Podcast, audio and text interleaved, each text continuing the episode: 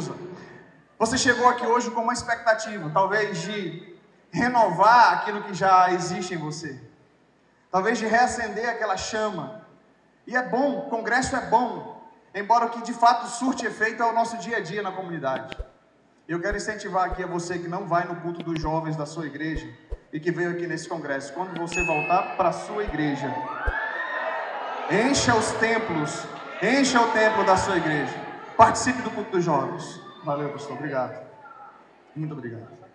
Aê, maravilha. Volte, volte para sua igreja e encha o templo. Sabe por quê? Porque a gente não come lasanha todo dia. A gente não come feijoada todo dia. E é bom quando tem. Quando tem aquele churrasquinho, não é bom? Quando tem churrasco, fala, ô. Oh. Às vezes um domingo por mês. Uma lasanha, separa aquele domingo do mês.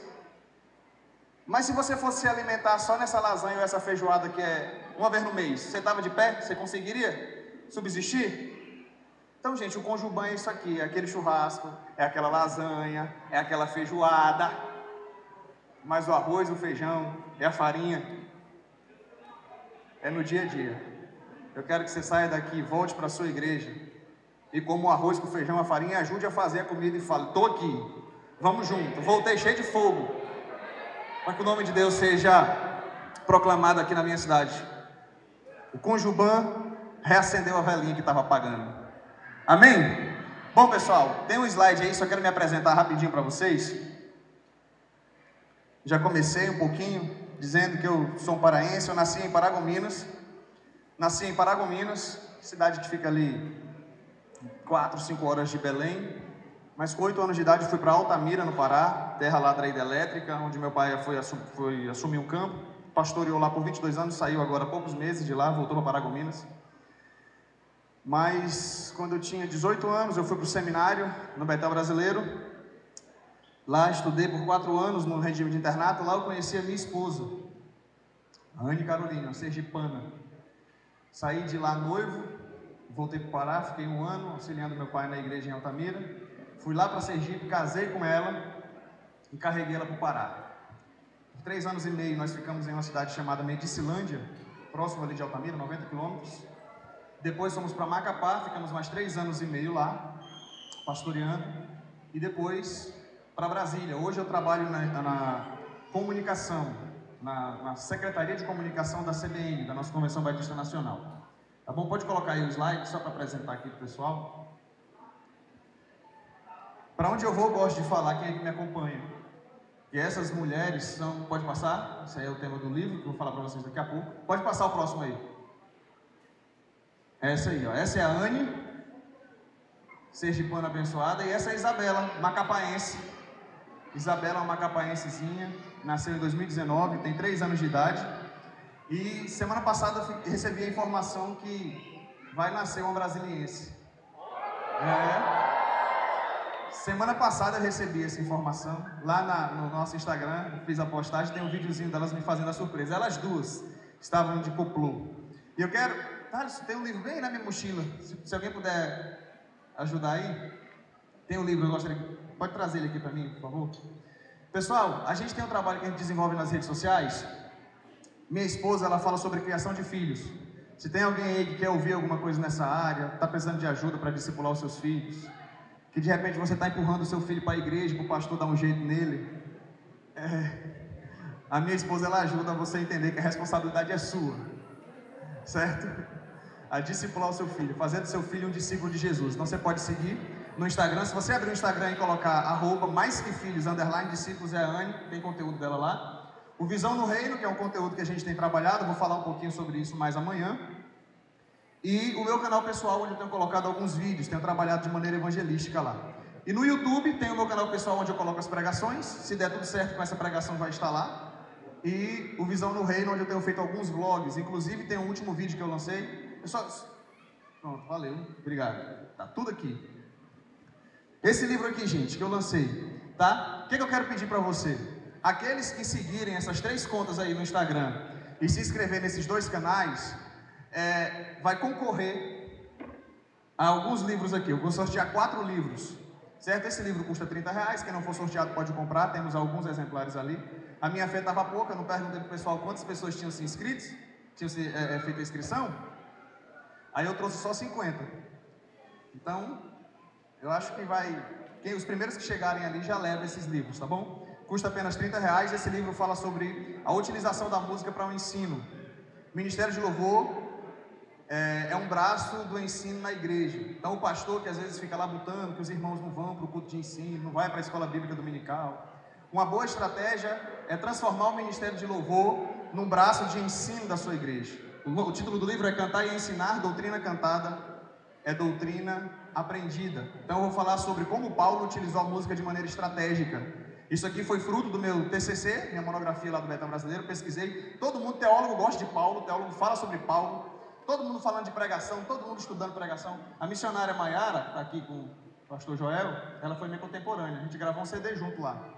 Ela foi do Beta Brasileiro. A gente gravou um CD para abençoar, eu, ela e outros colegas, para abençoar seminaristas lá. Esse livro, ele vai te ajudar a compreender que o Ministério de Louvor, além de conduzir a igreja à adoração, ele conduz a igreja ao ensino, ao aprendizado da palavra. Na introdução do livro eu faço, coloco uma experiência interessante que eu tive aqui sobre uma música que me ensinava mais do que a Bíblia. Quem quiser saber essa experiência vai ter que comprar o livro, tá bom? Mas se você se inscrever aqui, no final eu vou estar dizendo o número, vai ser o número da inscrição. Eu não sei né, quem é que está inscrito lá, então eu vou falar um número aqui. E esse número, o pessoal da coordenação vai me ajudar, vai me dizer o nome dessa pessoa e essa pessoa tem que comprovar que está aí no Instagram e no YouTube e inscrito também no Instagram da Juban Rondônia. Tem que terminar esse congresso no Instagram da Juban Rondônia com 2 mil seguidores, hein? Amém? Então vamos lá, pessoal. Abra sua Bíblia em Mateus. Obrigado, pode tirar aí o, o slide. Mateus não, perdão, Lucas. Lucas 4.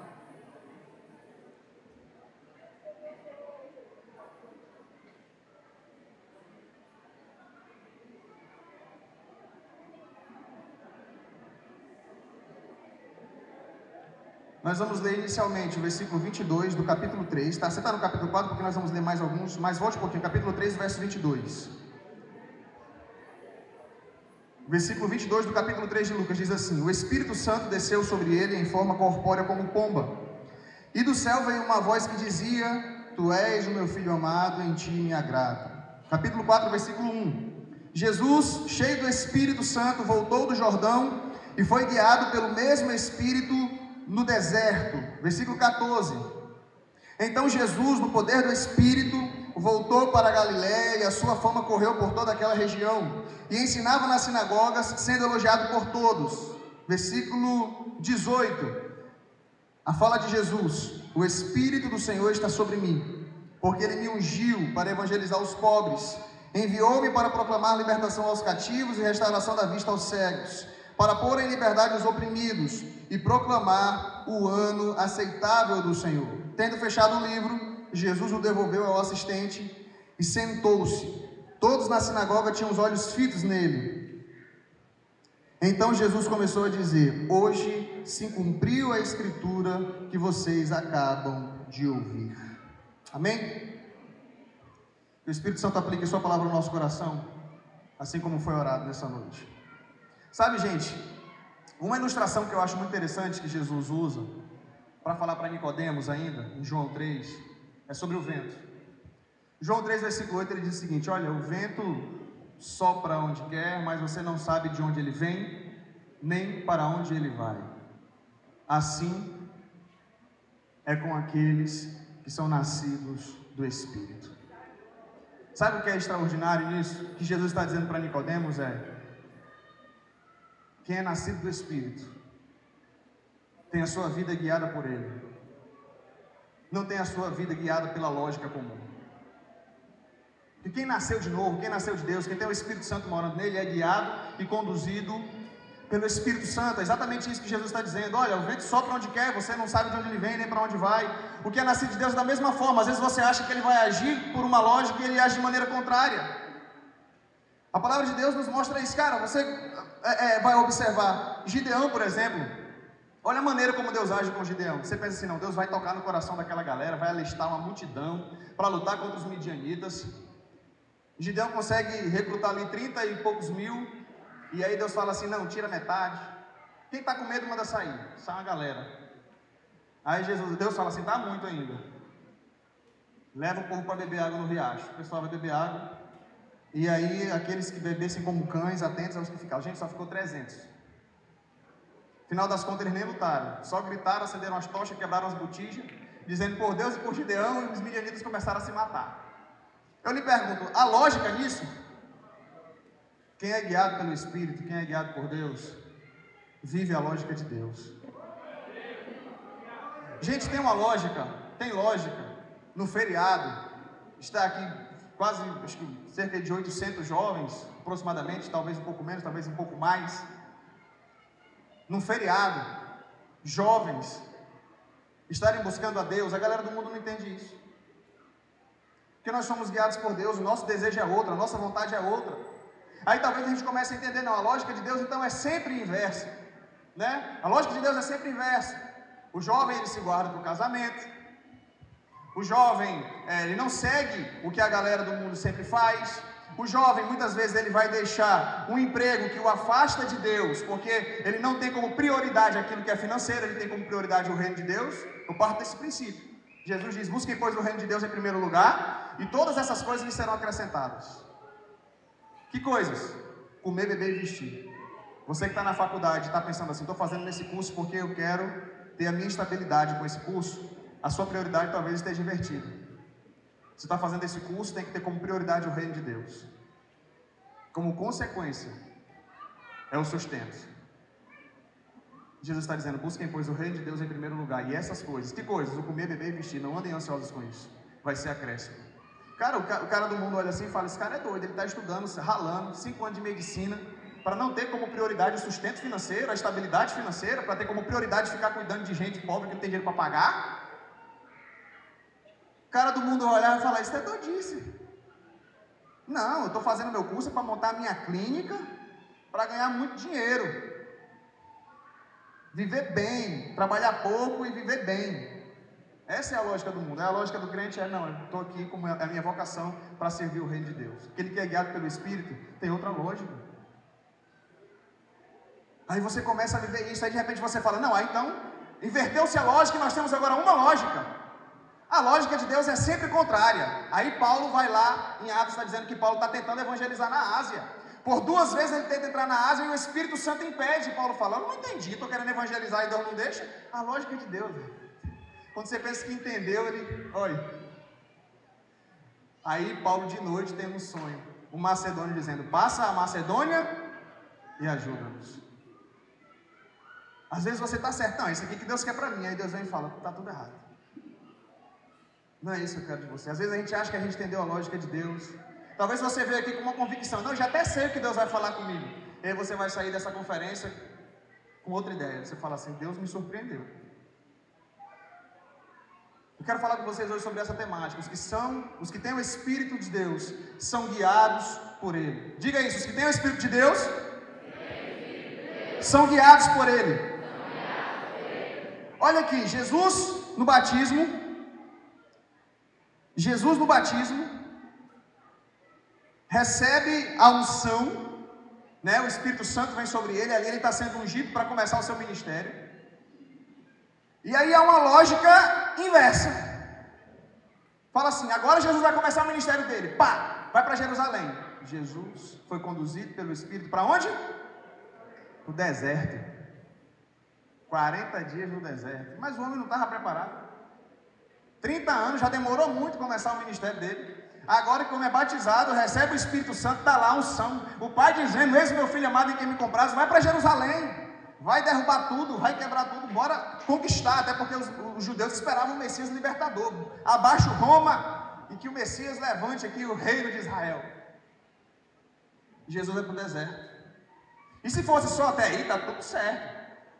Mas ele foi conduzido pelo Espírito ao deserto para ser tentado pelo diabo.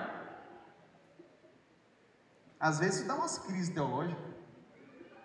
Jesus foi para o deserto para ser tentado pelo diabo quando ele já estava apto para começar o seu ministério. Tem uma frase de Maurice Wood, que diz o seguinte: O Espírito Santo gosta de preparar as circunstâncias da vida dos homens de forma que eles sejam atraídos para a esfera da influência de Deus. Quem tem o Espírito de Deus é guiado por Ele. Ele nos guia no deserto. E deserto tem a ver com propósito. Diga isso: deserto, deserto. tem a ver com propósito. Jacó, quando ele está fugindo de, de Esaú, no caminho para Labão, ele tem uma experiência extraordinária com Deus. No deserto ele tem uma experiência extraordinária com Deus. Ele vê uma escada onde anjos estão subindo e descendo do céu. Jesus vai fazer menção sobre isso. Jacó fica com medo, ele diz: Quão terrível é esse lugar? Chamou aquele lugar de Betel. Vai para Labão, forma sua família. Quando ele está voltando para o encontro de Esaú novamente, o homem luta com Deus no Val de Jaboque. Ele estabelece aquele nome Peniel. As duas experiências mais extraordinárias da vida de Jacó é enquanto ele está andando pelo deserto. Você vai para Moisés, a história de Moisés, achei extraordinário o que o pastor Fabiano falou. Até fiz um corte para colocar lá no Instagram da CBN, daqui um dia vai sair. Que Moisés, ele saiu do palácio e foi para o deserto, foi para ser desqualificado. Ele aprendeu coisas extraordinárias no palácio e que foram influentes também na sua condução no meio do povo. Mas quando Moisés achava que talvez estivesse apto para cumprir o seu propósito, e ele vai lá, eu vou libertar o meu povo, ele vai lá e mata o egípcio. Ele tem que fazer o que depois que ele mata o egípcio? Perna para quem te quer. Ele havia recebido toda uma capacitação, mas Deus fala: não, tem um deserto ainda. Uai, está preparado? Não, tem um deserto. Vai para o deserto. 40 anos no deserto para uma sarça começar a pegar fogo sem se consumir e então ele vir se tornar o grande homem usado por Deus. Ele foi para o deserto para ser desqualificado, para aprender que as coisas não funcionam do jeito que ele acha que é, com as suas habilidades, mas da forma de Deus. Aí você vê Elias, cara, os exemplos, as experiências mais extraordinárias que Elias passa, pelo menos nós vemos narrando na Bíblia, é Elias pelo deserto. Elias sendo conduzido pelo deserto, Elias é alimentado por corvos, Elias vai à casa de uma viúva né, de Sarepta, o texto de Lucas vai até falar isso um pouco mais à frente, Jesus comentando, falando sobre a viúva de, de Sarepta, falando sobre o Ciro Naamã, como Deus utilizou estrangeiros para serem abençoados. Mas você observa Elias então, ele profetiza a viúva de Sarepta, né? Não, serve primeiro a mim, e não vai faltar o óleo na botija, nem a farinha na panela, e assim acontece. Filho da viúva morre, ele ora e o menino ressuscita. Elias no deserto, se escondendo para não ser morto, né? Vai lá, desafia o povo de Baal no Monte Carmelo, fogo do céu desce, Deus prova que é Deus. Aí depois o povo vai tentar, o, Eli, o rei ainda manda buscar Elias, consome mais uma galera, manda matar de 50 em 50, cair no fogo do céu. Gente, são experiências extraordinárias. E esse homem então, tem um momento que ele se esconde na caverna e fala assim: oh, Eu quero morrer. Jezabel estava perseguindo o homem. O homem tão usado por Deus agora, estava fugindo, estava com medo de morrer. Só restou eu. Aí Deus falou: Tá larga de ser besta, rapaz. Tem mais sete mil, rapaz. Larga dessa síndrome de que é só você, que está achando que está carregando tudo nas costas. No deserto, Elias teve experiências extraordinárias com Deus. E Jesus foi para o deserto por causa de um propósito. Diferentemente desses exemplos, esses foram para o deserto para aprender. Jesus foi para o deserto para nos ensinar. Sabe o que Jesus foi fazer no deserto? Fazer o que Adão não conseguiu fazer no paraíso. Jesus foi fazer no deserto o que Adão não conseguiu fazer no Éden. Jesus foi mostrar a sua perfeição, Jesus foi mostrar a sua excelência. Adão caiu na primeira tentação. Jesus tem, tem um texto que fala que Jesus ficou 40 dias sendo tentado. A gente vê ali, né, três tentações. Não quero entrar em detalhes sobre sobre essas discussões, se fosse 40 dias, não, mas tem um texto que dá a entender que foi esse tempo todo sendo tentado, você imagina? E Jesus falando, resistindo à tentação. Ao final de 40 dias, texto diz que ele teve fome. O diabo então chega nesse momento, a gente vê provavelmente ali o final desse período dos 40 dias, né? E Jesus então diz: arreda Satanás. Jesus estava provando para nós a sua excelência, porque deserto tem a ver com propósito. Então Jacó passou pelo deserto para ser testado por Deus. lutar com Deus e receber um novo nome, o nome de Israel, o nome que levou, é, que foi o nome da nação de fato.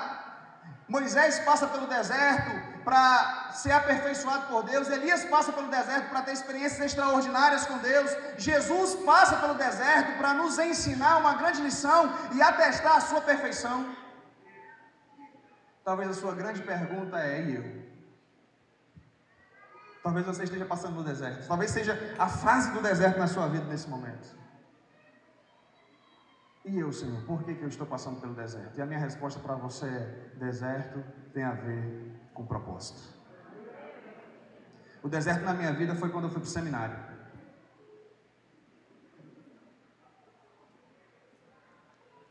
Com 15 anos de idade, eu estava em Altamira, foi um momento, isso foi em 2005 um momento de um avivamento muito grande na nossa igreja lá em Altamira, os jovens cheios da unção, a gente fazia vigília sexta-feira à noite com a igreja toda e os jovens enchiam, os jovens chorando na presença de Deus.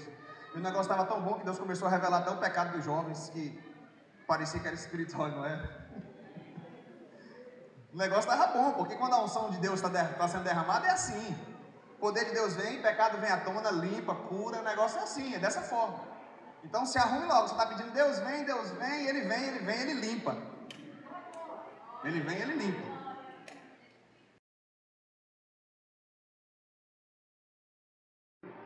Fala comigo, fala comigo, tem misericórdia da minha vida, fala comigo, fala comigo. E Deus já tinha usado meu pai em uma das vigílias, meu pai abraçado comigo, chorando. Uma das coisas que meu pai falou, e que ficou guardado, eu lembro disso, ele lembra também. Ele disse: alguma, pessoas vão dizer, eu estive com Natan. Falava assim, o que significa isso? Muita gente fala, eu estive com Natan. Certo é que nesse dia que eu estive orando, eu estava dizendo, Senhor, fala comigo, fala comigo, fala comigo.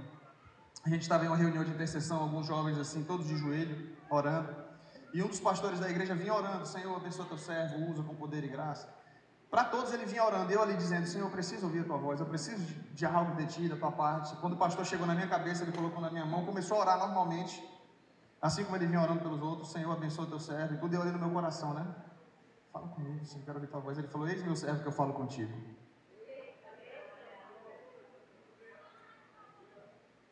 Eis que eu tenho um ministério contigo e ele utilizou o termo entre as nações. Eu falei: Você é um missionário? Vou para as nações. Eu começava o povo falando de Angola, de Angola, de Angola. Eu falei, você é um missionário. Eu fui para o Betel, lá no seminário onde eu estava, fiquei servindo no Ministério Vida, que é um jogral que o Betel tem. E no final, cada um pega uma bandeira para fazer uma coreografia lá. Tal, final, e a bandeira que eu peguei era a bandeira de Angola. E eu fiquei pensando, será que até agora não aconteceu nada com Angola na minha vida? Isso é só uma coisa que está aí registrado. Se acontecer alguma coisa, você fala, rapaz, ele falou sobre isso, não tinha nem se concretizado nada ainda. Se acontecer alguma coisa com Angola na minha vida, está registrado. Certo é que naquele dia, eu tinha 15 anos de idade, o Senhor falou comigo nesse sentido.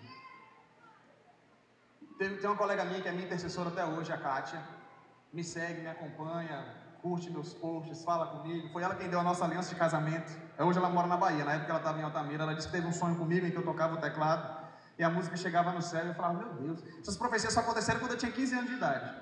Muita coisa aconteceu na minha vida quando eu tinha 15 anos de idade. Mas eu fiz 18 anos. Já não estava mais naquele fogo. Não estava mais naquela unção.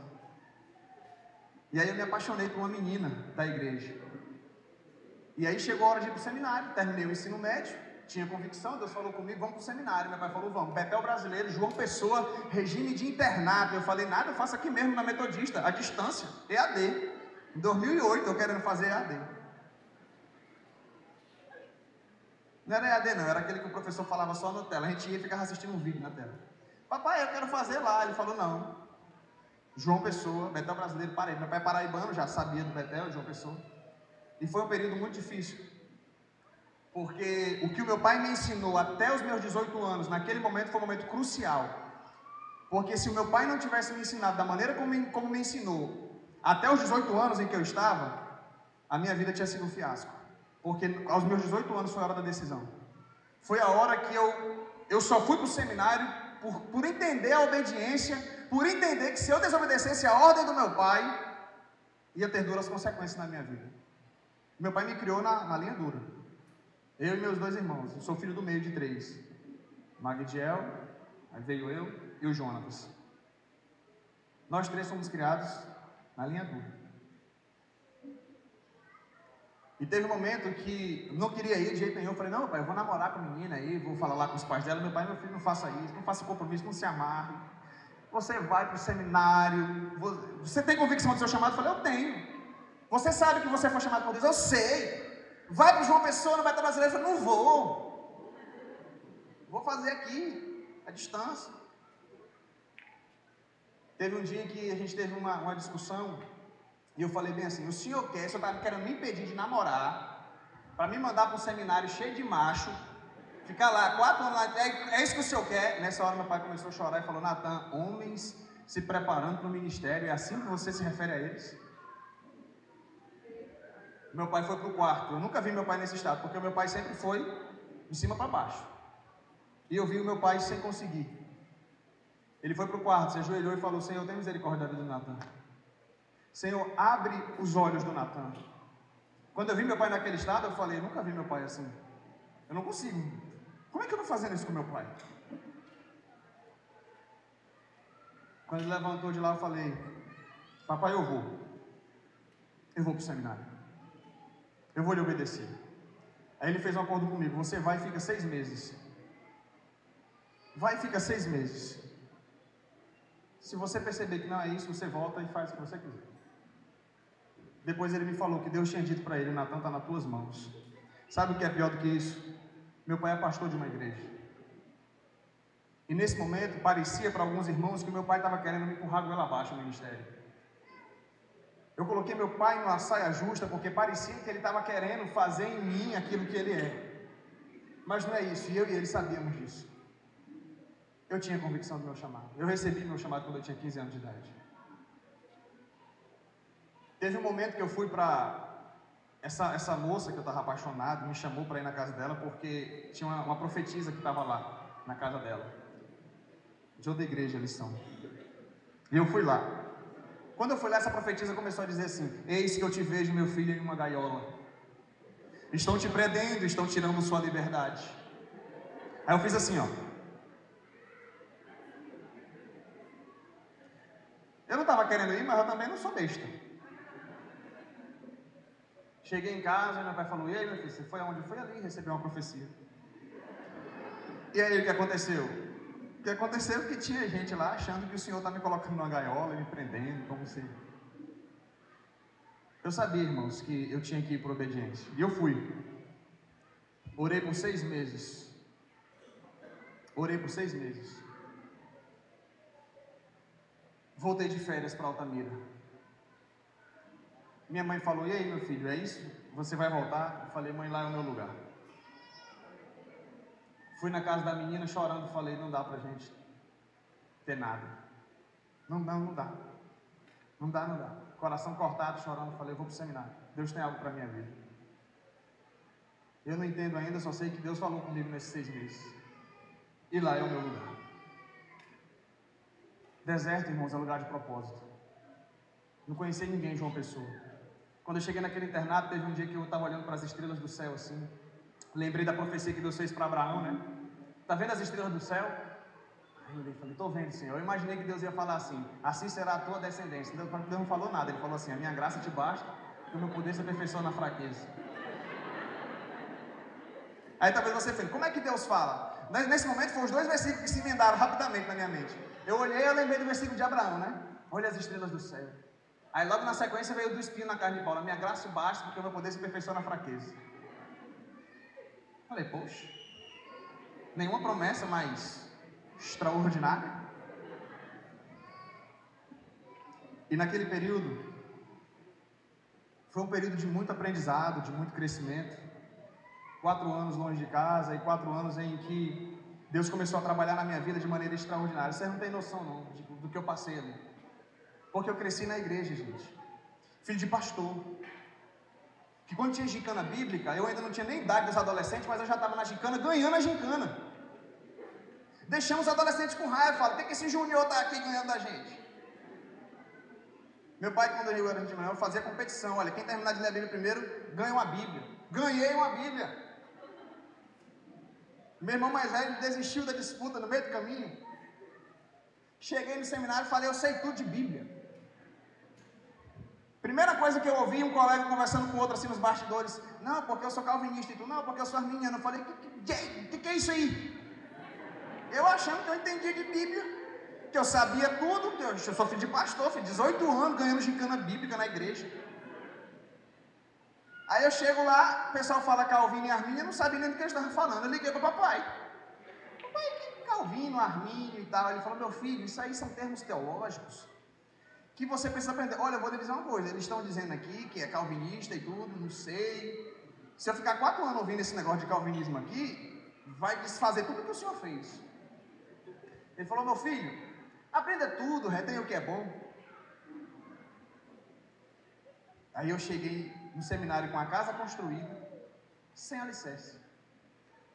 Aí ele destruiu tudo. E começou a construir tudo por alicerce. Porque até então, quando eu falava alguma coisa mais profunda, porque eu ganhava gincana assim. Quem foi o profeta que fez cair fogo do céu? Elias. Quem é o filho da promessa de Abraão? Isaac. Agora eu não sabia processar a teologia com essas informações. Eu não sabia processar as ideias. Eu li a Bíblia, é bom que o Antigo Testamento tem todo o contexto. Quando você vai para o Novo Testamento, você não sabe o contexto das cartas se você não lê de maneira um pouco mais profunda, se você não fazer isso com comentário, pegar ali os detalhes e ver as possibilidades. Onde é que Paulo estava quando escreveu a carta para Timóteo? Onde é que Paulo estava quando escreveu a carta para Éfeso? Isso aí, a carta ali não está latente ali, né? Você precisa, não está ali patente seus olhos, você precisa ir investigar e tal. E aí o pessoal chega lá e começou a falar desses negócios. Eu falei, ih, rapaz, eu tô achando que só ia fazer o acabamento na casa, colocar o telhado, tá destruindo tudo. Porque agora não podia só dizer assim, não. Por que, que você crê nisso? Porque papai falou. Não podia mais dizer assim. Às vezes as pessoas querem falar sobre teologia e dizem assim, não, porque uma vez eu ouvi uma pregação, uma vez um pastor falou, isso, isso, isso. Isso não dá muita base. Não tem muita fundamentação. Então lá no seminário, meu irmão, passei pelo deserto porque começou a quebrar tudo. Eu ficava indignado com as discussões do internato que a gente tinha. Porque o pessoal trazia umas coisas e fazia me perguntas, eu não sabia responder, eu ficava com raiva, pegava a bola e ia para casa, falava, a bola é minha. Não tem?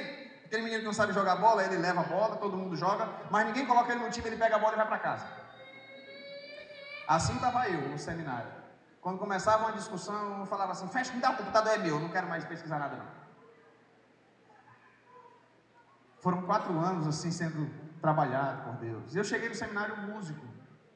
Ah, tem esse detalhe. Quando eu estava lá ainda em Altamira, Andi, tinha acabado de lançar um CD com a minha mãe. CD Feitos para Adorar. Oito faixas. Músicas assim, que a gente havia feito a composição.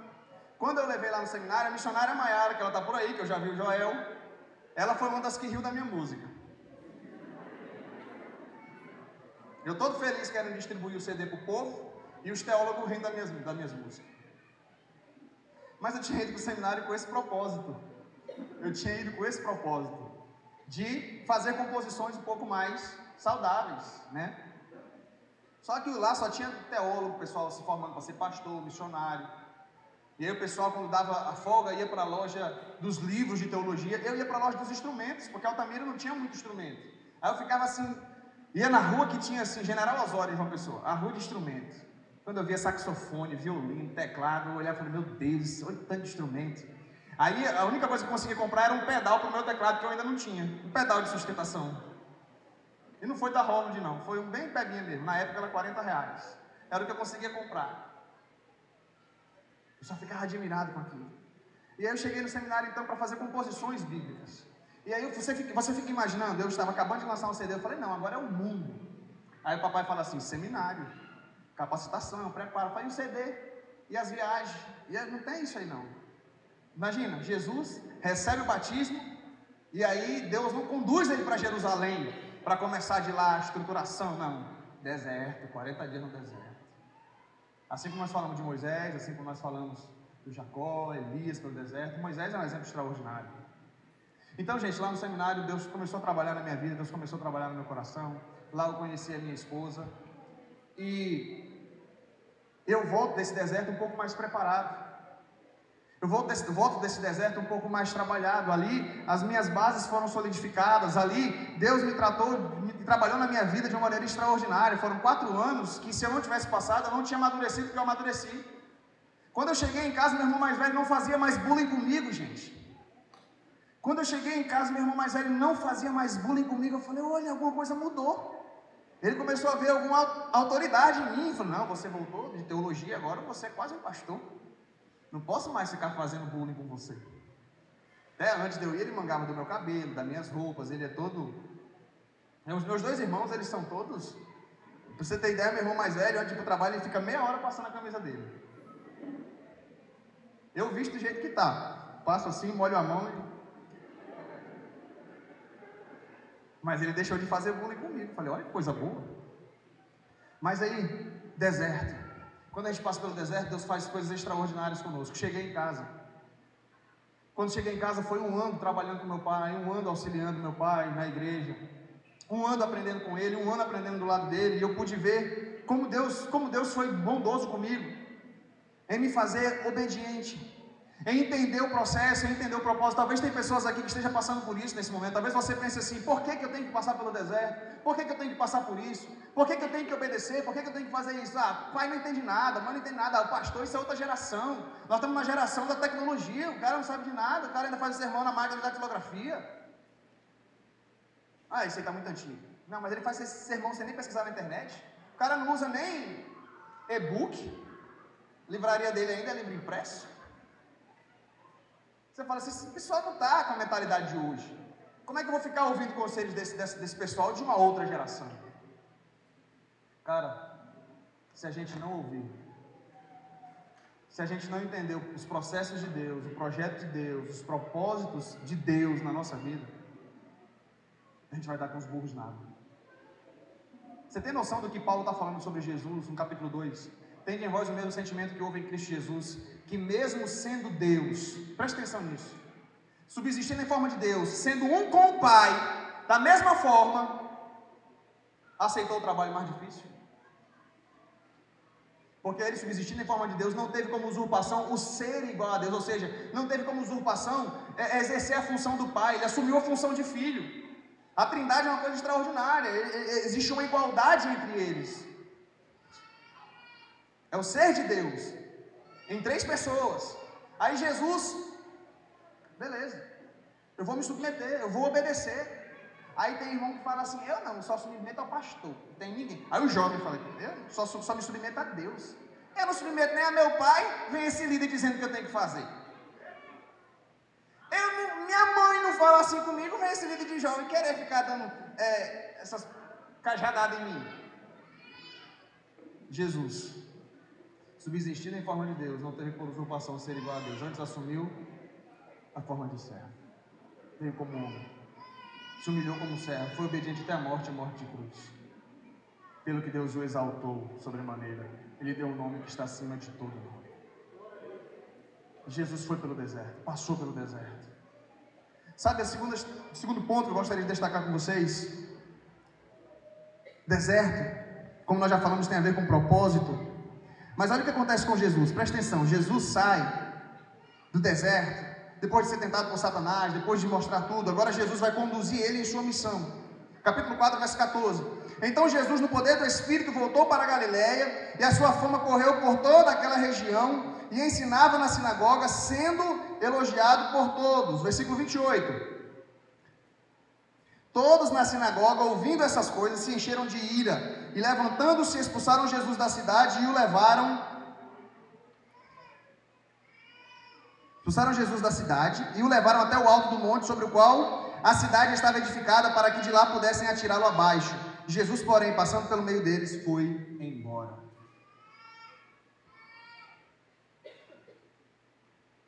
Preste atenção nisso. Primeiro lugar agora, Jesus saiu do deserto. A gente, a nossa lógica, vai para Jerusalém. Essa é a nossa lógica. Vai para Jerusalém porque é lá que estão os poderosos, é lá que está o centro, é lá que está a política, é lá que estão os religiosos, é lá que vai começar o moído. Aí Jesus vai para Galiléia. Começa pregando na Galiléia. O primeiro milagre de Jesus lá em João 2 vai dizer foi em Caná da Galiléia. Jesus vai para Galiléia. É interessante que ele começa a pregar e o texto diz que Jesus estava sendo elogiado pelos homens. Mas o primeiro destaque que eu quero fazer é isso: Jesus voltou para a sua terra, Jesus voltou para a sua região. Uma outra luta que meu pai teve comigo. O pessoal da gravação aqui vê que isso não acabou, viu? Outra luta que meu pai teve comigo. Terminou o seminário, eu falei assim: vou ficar aqui. Vou ficar aqui, vou engrenar logo um mestrado, quem sabe um doutorado. Estou gostando, agora quem não queria ir, agora não queria voltar. Aí meu pai falou assim: mas você vai voltar. O senhor não queria que eu viesse, agora o senhor não quer que eu fique aqui, quer que eu volte? Vai voltar. Vai voltar, a igreja estava bancando metade da, da, da, da, mensalidade do seu salário. Tem que ficar pelo menos um ano aqui servindo na igreja que investiu na sua vida. Mas eu quero ficar aqui, rapaz. Aqui é a capital. É aqui que eu vou dar continuidade aos meus estudos. E propostas tinha. Tinha propostas lá. Eu falei, deixa eu ficar aqui. Ele falou, vai voltar. Deixa eu ficar, vai voltar. Aí de novo. Eu já estava um pouco mais maduro depois de quatro anos. Mas de novo, não, vai voltar, vai começar aqui de casa. Eu vou dizer para vocês, foi a segunda melhor decisão que eu tomei. A primeira foi ter ido para o seminário, a segunda foi ter voltado do seminário, ter voltado de casa. Jesus foi para Galiléia, gente. Jesus começou de lá. Parece que talvez pudesse parecer que Jesus, né, que Deus estava cometendo um erro estratégico. Poxa, Jesus vai voltar. Sabe quem foi que passou por isso também? Paulo. Paulo também passou por isso. É, é, Hernando Dias Lopes deixa isso bem descrito no, no, no livro dele, falando sobre, sobre Paulo, de maneira extraordinária. Paulo se converte no caminho para Damasco. Entre Damasco, lá em Atos 9, versículo 20, Paulo afirmava que Jesus é o Cristo. Versículo 22 do capítulo 9 de Atos vai dizer: E Paulo demonstrava que Jesus era o Cristo. Aí Hernando Dias Lopes faz algo extraordinário. Entre o versículo 20 e o versículo 22, Paulo foi para a Arábia. E ele fala disso em Gálatas. Paulo foi para a Arábia, um seminário intensivo lá com Jesus. Enquanto os discípulos tiveram o seminário andando com Jesus lá por três anos e meio, Paulo ficou quase três anos também na Arábia recebendo a revelação. Provavelmente foi nesse período que ele foi até o terceiro céu. Aí Paulo volta para Damasco.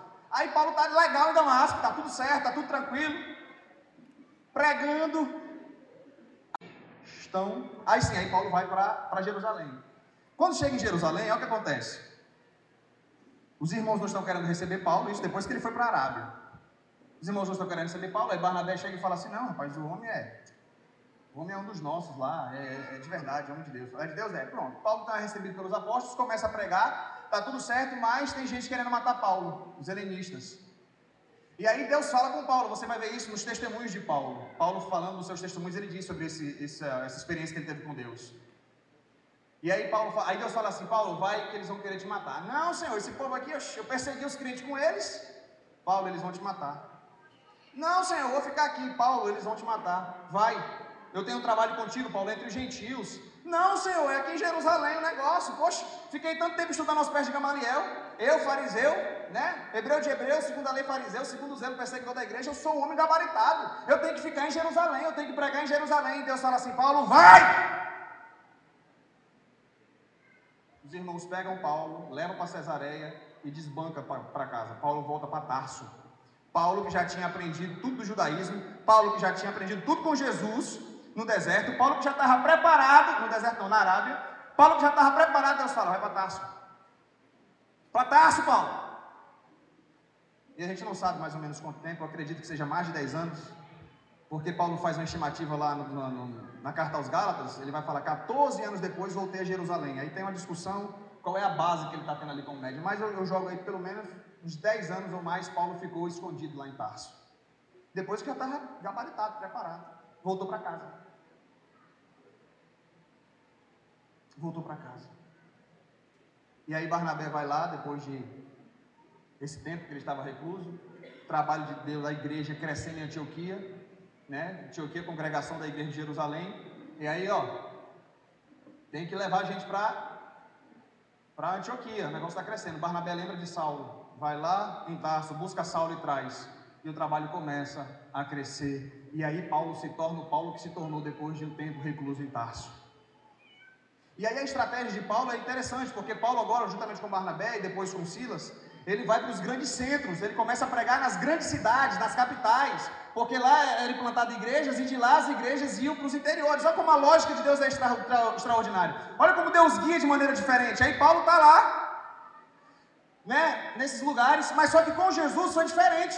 Antes, porque Jesus poderia utilizar a mesma estratégia, não, vou para Jerusalém, vou começar de Jerusalém. Aí Deus fala, não, você vai começar lá para Galileia. E aí Jesus começa na Galileia. Talvez você não esteja entendendo nada, sabe? Você fala assim, Senhor, eu estou tão preparado. Tem tanta coisa que eu sei que Deus quer fazer comigo. Poxa, eu sou uma pessoa com muitos recursos. E aí eu vou ficar aqui cuidando de um grupo de cinco jovens? Será que já não passou isso no seu coração, de repente, num lugarzinho? Você fala, eu estou aqui numa igreja grande, estou podendo liderar aqui 50, 60 jovens, o pastor vai me mandar para uma congregação para ficar cuidando de cinco jovens? Eu? Com todo o conhecimento que eu tenho, podendo fazer mais, podendo servir mais? Eu? Você imagina Paulo? Eu? Voltar para casa, para Tarso? E lá em, no texto de Atos diz, depois que Paulo vai embora para Tarso, a Bíblia diz assim, e a igreja crescia e se fortalecia cada vez mais. E aí Hernando Dias Lopes falava interessante, não tem nada pior para um pastor, depois que ele sabe que quando ele vai embora a igreja começa a crescer. Tem nada pior para um líder de jovem, depois que ele sabe que quando ele deixa a liderança as coisas começam a fluir.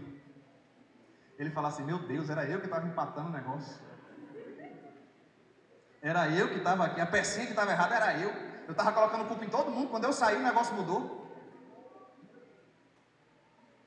Às vezes é Deus quebrando nosso orgulho, sabe? Com Jesus não, com Jesus é diferente. Jesus é o nosso exemplo em tudo. Jesus então sai da Galileia, começa a fazer o seu trabalho. E aí o segundo destaque que eu quero, gostaria de dar para vocês aqui. Foque no seu propósito e não na fama. Porque no primeiro momento, Jesus ali pela Galileia, a galera começou a elogiar isso que o texto diz. O pessoal começou a elogiar Jesus. Ah, Jesus é o cara, olha a pregação dele, ele prega com, com autoridade. O pessoal começou a ver a autoridade de Jesus. Só que é o seguinte: Jesus é legal até ele falar alguma coisa que escandaliza. Naquela época já existia a cultura do cancelamento. Não, Jesus está pregando, olha que profeta maravilhoso que se levantou no meio da gente. O cara é 10, olha que pregação maravilhosa, olha a autoridade do homem. Até que ele chega na sinagoga, abre Isaías 61 e diz: O Espírito do Senhor está sobre mim, ele me ungiu, ele me enviou. Fecha e fala: Está se cumprindo a palavra. Hã? Que escândalo! A gente achava que ele era um profeta, mas agora ele está se colocando como Deus. Cancela. Cancela. Cancela. Deixa de seguir, dá dislike e vamos fazer boicote. Eles estavam querendo empurrar Jesus do penhasco. O que, que Jesus fez? Puxa, a galera estava me elogiando agora. A galera estava agora falando bem de mim, agora está todo mundo me cancelando, só porque eu falei a verdade para eles. Rapaz, Jesus passa no meio da multidão, ó, limpa a roupa, sai daí. E vai continuar pregando o Evangelho. Vai continuar cumprindo a missão dele, vai continuar cumprindo o propósito dele, porque Jesus não estava focado na fama, Jesus estava ligado no propósito. O foco de Jesus era o propósito. Jesus não estava preocupado com glamour, não estava preocupado com a fama, pelo contrário, tem um momento lá em João, capítulo 6, presta atenção nisso aqui. Tem um momento que Jesus vê as, as multidões, né? Ele sente compaixão delas. Vamos multiplicar pão aqui para esse povo, o povo está com fome. Já ensina para os discípulos, né? Olha, o que, que a gente deve fazer aqui? Aí o Felipe chega assim e fala: É, Senhor, nem 200 denários é suficiente para alimentar essa multidão. Jesus só testando eles, né? É, 200 denários não é suficiente, né? É. O que, que nós temos aí? Nós temos aqui cinco pães e dois peixinhos para esse menino. O que, que é isso? Aí Jesus fala assim: manda o povo sentar e distribui aí. Organiza o povo. Vamos lá. Aí o povo falou: tá doido. Jesus dá graça, o milagre acontece, coisa extraordinária, multidão, Jesus é top, Jesus é 10, Jesus é rei. Vamos, vamos, vamos exaltar Jesus. Jesus, sabendo a intenção da multidão, se esconde, vai para o monte, vai orar. O povo, cadê Jesus? Cadê Jesus? Cadê Jesus? Os discípulos, Jesus subiu. Entraram no barco, foram para o outro lado. O povo, cadê Jesus? Cadê Jesus? Jesus do monte, anda no mar. Aí é a parada onde Jesus está andando sobre as águas. Entra no barco, chega do outro lado. E o povo, cadê Jesus? Cadê Jesus? Cadê Jesus? Não está aqui. Pegaram o barco, foram atrás de Jesus. Quando o povo está chegando, mestre, quando chegastes aqui, Jesus já vem logo de voadeira. Voadora. Voadeira é porque a gente tem os barquinhos, né? voadora, pum, bem no meio do peito. Vocês não vieram porque viram o sinal. Vocês vieram porque comeram do pão e se fartaram. Rapaz, aí Jesus começa, olha. O pão da vida sou eu, aquele que come da minha carne e bebe do meu sangue, do meu sangue é esse que tem a vida. E tome-lhe, tome-lhe, tome-lhe, tome-lhe, pessoal. Hum, duro é esse discurso, quem o pode ouvir? Aí, versículo 66 do capítulo 6 de João: Escandalizados o abandonaram, foram embora. Aí Jesus, assim, na maior, olhou para os doze. Querem ir também? Estou preocupado com isso não, meu filho. A minha identidade não é formada pelo número de seguidores que eu tenho no meu Instagram, não. Quer ir também? O meu propósito, a minha missão, não está sendo condicionada ao tanto de gente que me segue, que me bajula, que me, dá, me aplaude, não. Querem ir também?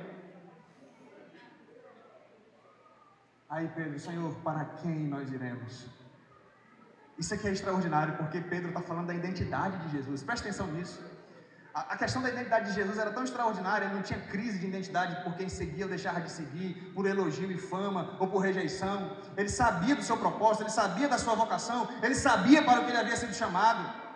Aí Pedro fala: Senhor, para quem nós iremos? Se só tu tens palavras de vida eterna. Não é onde, a gente fala muito, não é para onde nós iremos, não é onde, não é um lugar, é uma pessoa. Paulo, Pedro está dizendo: Senhor, para quem nós iremos? Se só tu tens palavras de vida eterna. Nós temos crido e conhecido que tu és o Cristo de Deus, tu és o Messias, para quem eu vou? O que, que ele está dizendo? É Senhor, nós já achamos o Messias, essa multidão vai atrás de outro Messias, de um profeta, vai atrás de pessoas que só satisfazem os seus desejos egoístas. É por isso que há um êxodo nas igrejas que pregam a mensagem genuína. O que a galera quer é o venham a nós mesmos, o que a galera quer é só pão multiplicado. Eu quero viver a custa de pão, eu quero viver a custa de maná. Eu só quero isso. Jesus fala isso, gente, é um sinal para algo maior. Isso é um sinal para algo maior. Os milagres que vocês estão vivenciando, que vocês vão vivenciar, as coisas extraordinárias que Deus faz, aponta para algo maior. Qual é o propósito de Deus? Qual é o propósito de Deus?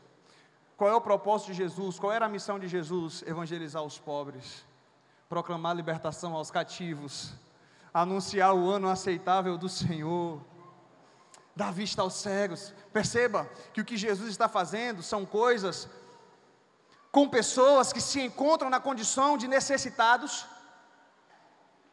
Enquanto nós não nos colocarmos na condição de necessitados, nós não somos alvos da graça e do favor de Deus.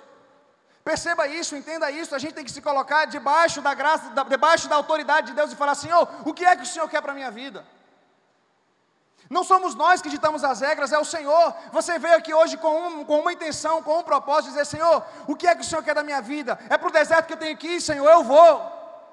Senhor, já saí do deserto, vou começar agora, vou explodir agora. É agora que o Senhor vai me usar. Ele fala: Não, meu filho, volte para o seu lugarzinho pequenininho, vai começar de lá. É de lá que você vai começar. A gente está disposto a ouvir isso. A gente está disposto a ouvir isso a ouvir a, a voz de Deus dizendo assim: volte aonde você estava. Volte de lá. Mas Senhor, já estou preparado, lá é muito pequeno para mim. Volte aonde você estava.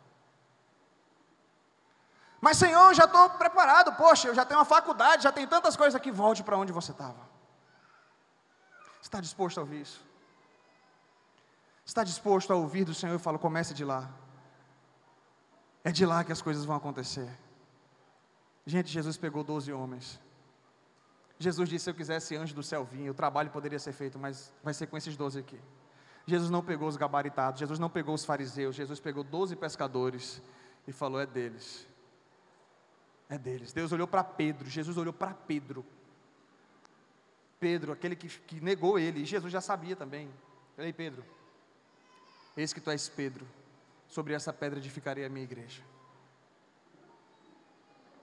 E é engraçado que isso foi logo depois que Pedro falou assim: Tu és o Cristo, o Filho de Deus vivo. Logo na sequência, Jesus está dizendo: É, eu vou ter que ir para a cruz, eu vou morrer. Aí Pedro fala assim: Ei, Jesus, por favor, eu vou, consultar, vou marcar um psicólogo para o senhor, porque você está tá complicado. Tem um coaching, na realidade, um coaching muito legal que vai dar uma levantada no seu astral aí. Um coach, ó, vai lhe mostrar o seu propósito e tal. E Jesus, arreda Satanás.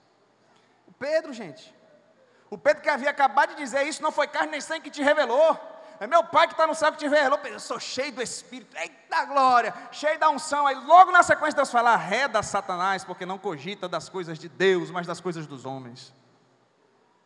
É esse tipo de gente que Deus usa. Você e eu.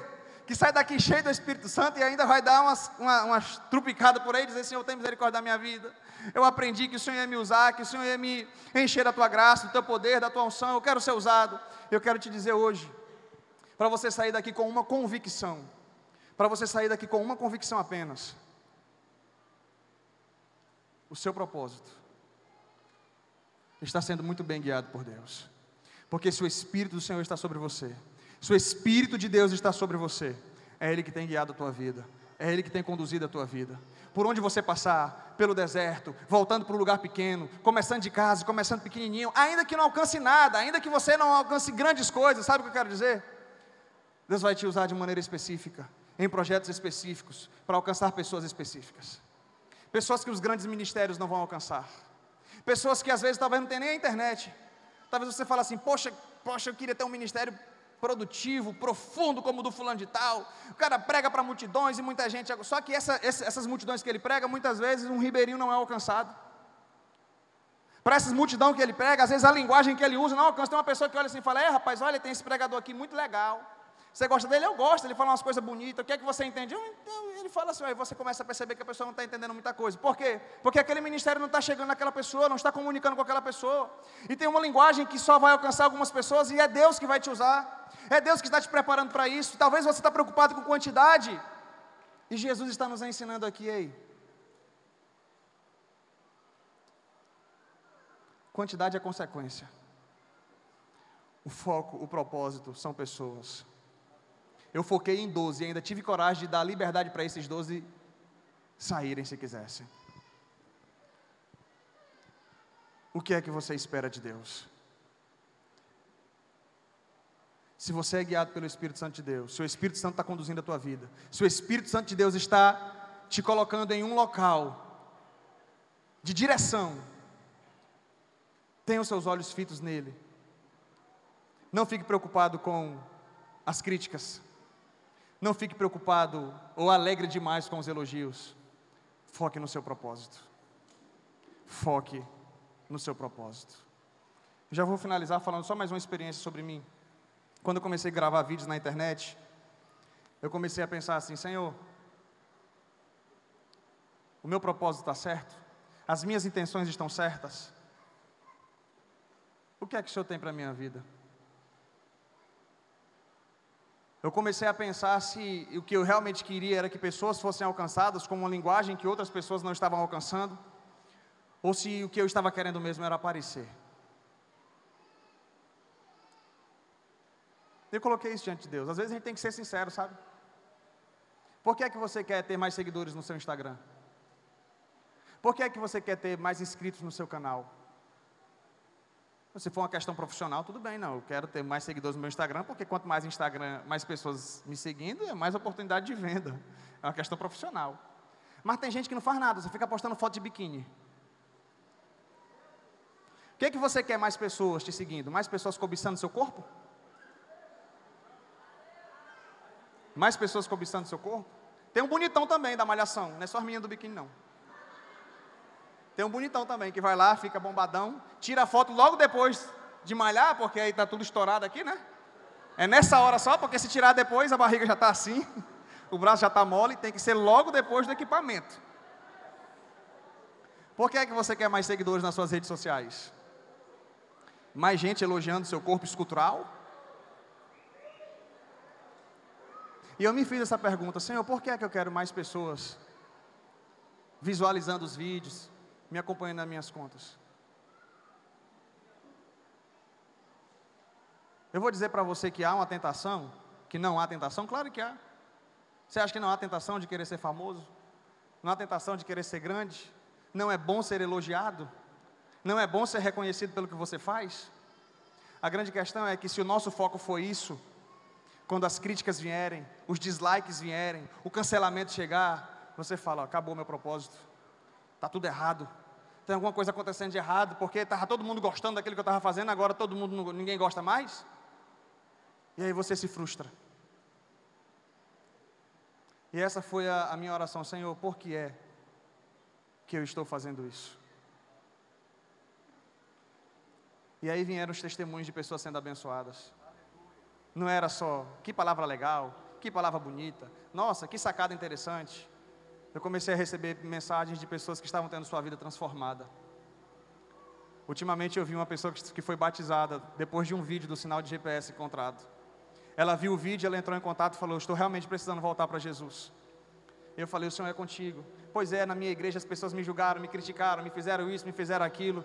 Eu falei: Olha, vai lá, conversa com o seu pastor. De repente ele nem sabe do que está acontecendo. A gente conversei algumas coisas com ela no Instagram, beleza, passou. Passou um tempo. Semana passada, eu vi no Instagram dela ela sendo batizada. Semana passada eu vi no Instagram dela ela sendo batizada. Eu falei, Senhor, obrigado. Obrigado porque não é só mais um seguidor, mais um view, mais uma curtida, mais um apelo para que as pessoas me sigam. Obrigado porque a mensagem está alcançando corações. Obrigado porque tem feito diferença na vida das pessoas. Gente, isso é propósito. Assim como tem pessoas que chegam e criticam, não concordo com você, eu está no seu direito. Da onde foi que você tirou isso? Falou, é a minha opinião. Às vezes eu nem respondo. Nem respondo porque se responder dá mais munição. Nem respondo, isso não me atinge. E assim tem que ser com você. É uma pessoa, você fez um post, eu, tenho, eu falo um pouco sobre essa questão das mídias digitais também. Fez o post, uma pessoa curtiu, alguém comentou, colocou as mãozinhas e fala, glória a Deus. Qual foi o alcance do seu post? Cinco pessoas foram alcançadas, uma pessoa curtiu, essa pessoa comentou e ainda colocou uma carinha chorando, glória a Deus, alguma coisa ficou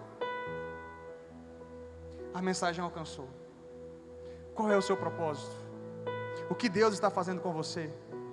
Não importa a quantidade.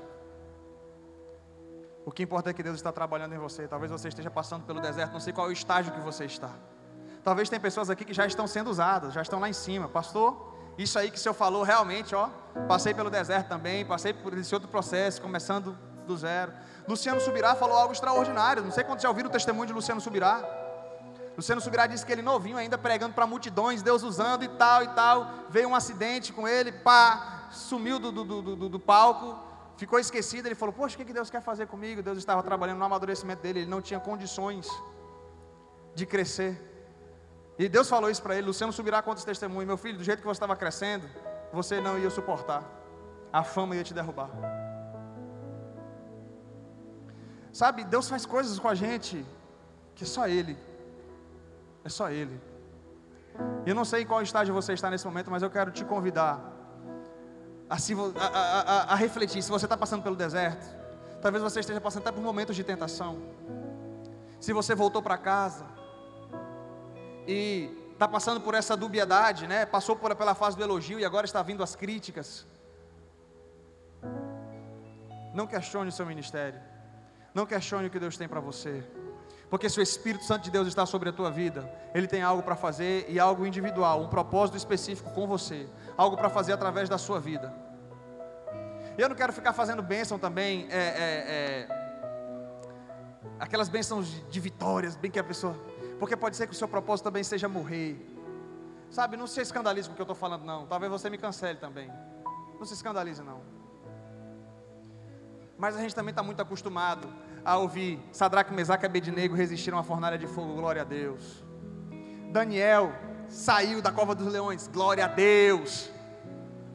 Moisés falou com Deus e o mar se abriu, glória a Deus. Mas lá em Hebreus capítulo 11 fala de homens dos quais o mundo não era digno. E ele fala desses que venceram, desses que foram né, heróis mas ele fala de alguns que foram cerrados ao meio. Sabe, ele fala de alguns que foram sofreram escárnio por causa do evangelho e estavam cumprindo o seu propósito. Alguns falam assim: "Ah, dos discípulos de Jesus, João foi o único que morreu de morte natural". Mas alguns da tradição aí diz que ele sobreviveu a um caldeirão fervente. É. Dizem.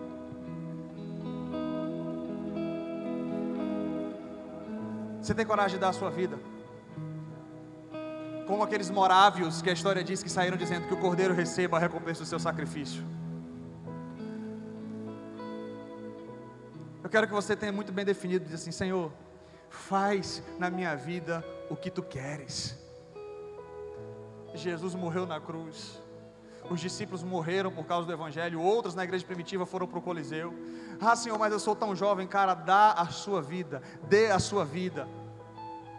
Simplesmente faça o que Deus quer fazer. É simplesmente, Senhor, está aqui, a minha vida está nas tuas mãos, faz o que tu queres. Ah, mas as pessoas vão falar, ele era tão jovem, entrega a tua vida, até porque para o mundo você já morreu. Se você, se você é um servo de Deus de verdade, você já morreu para o mundo. Isso que a galera fala assim, nossa, tinha uma vida toda pela frente. A vida toda que eles falam é uma vida de prosperidade financeira, de reconhecimento profissional. O mundo que fala de uma vida toda pela frente está falando de uma vida de, de, de, evangelização, de ter como prioridade o reino de Deus e não uma profissão. Você fala assim, ah, eu sou médico. Aí Deus te chama assim, é, é, vamos lá para o interior, no meio dos ribeirinhos. Tem uma assistência do governo, você vai receber lá, você não vai ter como montar sua clínica, as pessoas não têm condições de pagar, coisa particular. A única coisa que você vai receber lá é, é o que o governo vai te dar. E não vai ter muito conforto também. Não, isso é cor de pastor, isso não é cor de profissional, não, liberal, não, isso é cor de pastor. Deus fala, médico, você que está se formando em medicina, vai lá, no meio dos ribeirinhos, uma comunidadezinha. A sua prioridade não é o seu sustento financeiro, a sua prioridade é o reino de Deus. Ali você vai estar fazendo o que muita gente não consegue fazer. Ah, aqui em Paraná, na capital e outros locais, talvez tem médico sobrando até. Talvez nem tanto, mas tem mais do que lá. E talvez o Espírito Santo está tocando no seu coração. Aí você fala assim: Senhor, me leva. Aí a sua família e a galera, né? Esse menino é doido. Essa menina é doida. Um investimento desse nessa faculdade, para agora ele ir lá para o meio dos ribeirinhos, para ficar dependendo do governo, ganhar só um pouquinho. Às vezes é uma quantidade boa, às vezes não. Certo é que o conforto não é tanto quanto se você estivesse na outra localidade. E aí você pensa assim: a minha vida está nas mãos de Deus. Se eu entreguei a minha vida para Deus, se eu sinto fortemente o propósito que Deus está me levando para lá, esse é o que Deus tem para a minha vida, é para lá que eu vou e você, vai só, você só vai se realizar lá. Cara, não tem como, você só se realiza onde Deus, aonde você está, onde Deus te colocou. Se você não for, enquanto você não for, você não vai estar realizado. Esteja no centro da vontade de Deus. Eu quero te convidar a ficar em pé. Fique em pé nesse momento. A gente vai finalizar. Vou fechar aqui. Falei demais. Amanhã a gente vai continuar. Hoje eu só queria falar um pouco para você do meu testemunho. Só queria falar um pouco para você do meu testemunho, do que Deus fez na minha vida e o que Ele ainda tem feito. Eu tenho tanto para aprender, gente. Eu me sinto tão pequeno, sabe, diante do, do, que Deus fez comigo. Eu louvo muito a Deus pelo Pai que Ele me deu, como pastor na minha vida. Eu louvo muito a Deus por ter tido a, a, a base que eu tive para poder obedecer. Eu quero te dizer alguma coisa: obedeça. Obedeça. Talvez você esteja nesse momento fazendo algo que contraria a vontade de Deus, o que os teus pais estão te aconselhando, o que os teus líderes estão te aconselhando. Talvez você não esteja vendo o que eles estão vendo. Para mim, meu pai estava cometendo erros estratégicos, principalmente quando ele mandou eu voltar. Falei, como voltar? Deixa eu continuar. E se eu tivesse continuado, eu tinha quebrado a cara. Se eu não tivesse ido, eu tinha quebrado a cara. Se eu não tivesse obedecido, Deus estava usando meu pai. Meu pai estava sendo utilizado pelo Espírito. Porque nem sempre a gente consegue ouvir a voz de Deus. Nem sempre você está tão sensível para ouvir o que Deus está falando. Ele tem que usar pessoas, tem que usar autoridade. E você tem que se submeter para ouvir a direção de Deus para a tua vida. Assim foi comigo. Com 15 anos eu estava sensível, estava ouvindo Deus falando direto. Com 18 meu coração estava fechado. Deus estava falando comigo por meio do meu pai. E eu tive que ir a duras penas. E talvez Deus esteja falando contigo por meio de duras sentenças, por meio de duras direções, por coisas que estão doendo na sua vida. E você fala assim: é, se é pelo deserto que eu tenho que passar, é pelo deserto que eu vou. Mas eu não quero estar fora do propósito de Deus. Coloque a mão no seu coração nesse momento. Coloque a mão no seu coração. Eu sei que Deus está falando com você.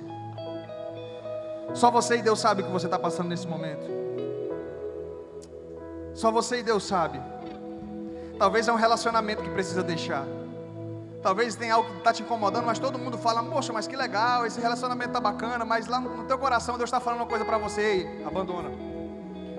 Lá no fundo do teu coração você sabe que não dá para manter esse relacionamento.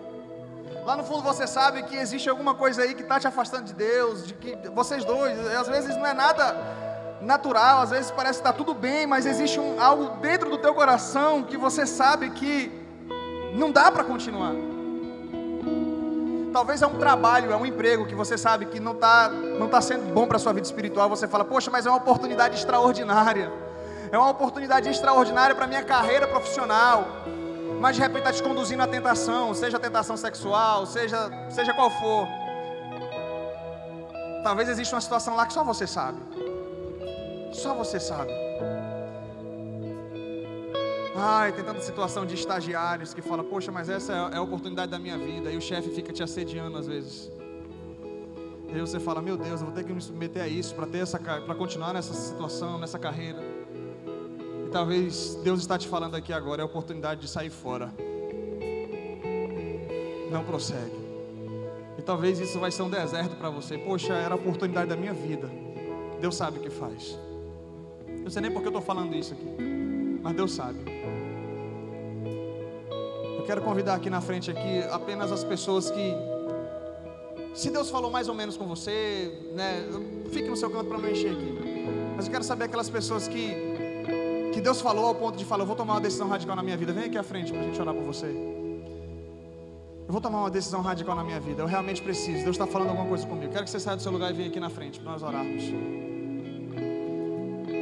Saiba de uma coisa, o Espírito Santo está sobre você. Amanhã nós vamos falar um pouco mais sobre vocação, sobre dons, sobre habilidades. Obrigado. Se tiver algum pessoal da equipe que possa só ficar aqui orando, próximo, auxiliando, só orando por elas, eu agradeço por eles. Tem mais alguém? Amanhã nós vamos falar um pouco mais sobre habilidades e dons espirituais. Mas hoje eu estou falando sobre desafio. Talvez você estava esperando chorar, Talvez você estava esperando sentir alguma coisa sobrenatural, mas não, hoje é só um desafio mesmo. E é dor. E desafio dói. Talvez se o seu choro ocorrer aqui hoje vai ser choro de dor, porque eu chorei de dor. Eu chorei de dor, eu não chorei sentindo a presença do Espírito Santo quando foi para tomar decisões difíceis na minha vida. Eu não falei em línguas naquele momento de tomar decisões difíceis na minha vida. Eu não estava sendo tomado em revelação e profecia no momento de tomar decisões na minha vida. Eu estava sentindo dor. Eu estava chorando de tristeza. Eu estava dizendo: Senhor, é preciso isso. Se for preciso, eu vou fazer por amor a Ti. E se você está disposto a sentir essa dor, a passar pelo deserto, a começar do zero, a abandonar talvez o, a, a profissão ou aquilo que estaria te encaminhando para a profissão dos seus sonhos, mas que você entende, não sou eu que estou falando, não, não estou falando especificamente com ninguém, é Deus que está falando com alguém, com algumas pessoas aqui. Se você sente que Deus está falando no seu coração, faça porque vai ser o melhor para a sua vida, e lá na frente você vai estar contando testemunho, como eu estou contando aqui hoje. Eu vou orar para vocês, pode se aproximar um pouquinho mais aqui, pode se aproximar um pouquinho mais aqui.